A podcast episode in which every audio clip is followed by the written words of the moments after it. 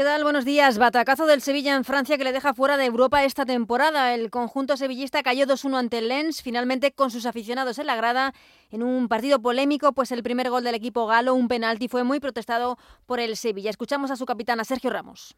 Me echaba la mano a la cabeza viendo el penalti, porque es una locura, la verdad que es una locura. Yo siempre he sido un defensor del VAR y el VAR está para ayudar, para chequear las jugadas que en caso de duda o en caso de que las cosas sean muy rápidas, porque haya una oportunidad de ver y, de tomar esa decisión. Creo que lo de hoy ha sido escandaloso, ¿no? No sé qué pasa con, nosotros, pero si ese respeto es otra cosa, pero son muy determinantes, ¿no? Las pequeñas cosas que suceden en este tipo de partidos.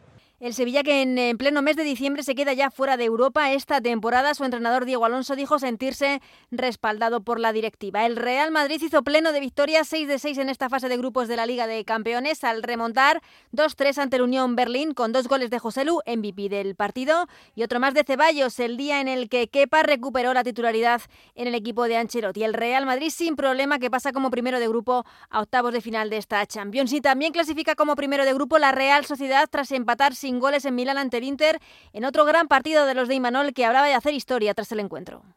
Yo creo que no somos conscientes, ¿no? Eh, seguramente con el paso de los años nos daremos cuenta de, del gran valor y del mérito que tiene bueno, haber hecho esta esta fase de grupos, haber hecho hoy una vez más eh, historia en semejante estadio con semejante rival. Por cierto, además del Sevilla, tras los resultados de ayer, un clásico como el Manchester United también eliminado fuera ya de toda competición europea esta temporada. Hoy turno para el Barça y el Atlético de Madrid, ambos ya clasificados para octavos, con un empate además lo harían como primeros de grupo, los dos juegan a las 9 de la noche, el Barcelona en Amberes, finalmente con todos los disponibles en la convocatoria, aunque Xavi en un principio quería dar descanso a jugadores como Lewandowski, Gundogan o el Atlético de Madrid recibe al Alacho. La jornada al completo la podrán seguir a partir de las ocho y media en el Radio Estadio de Onda Cero.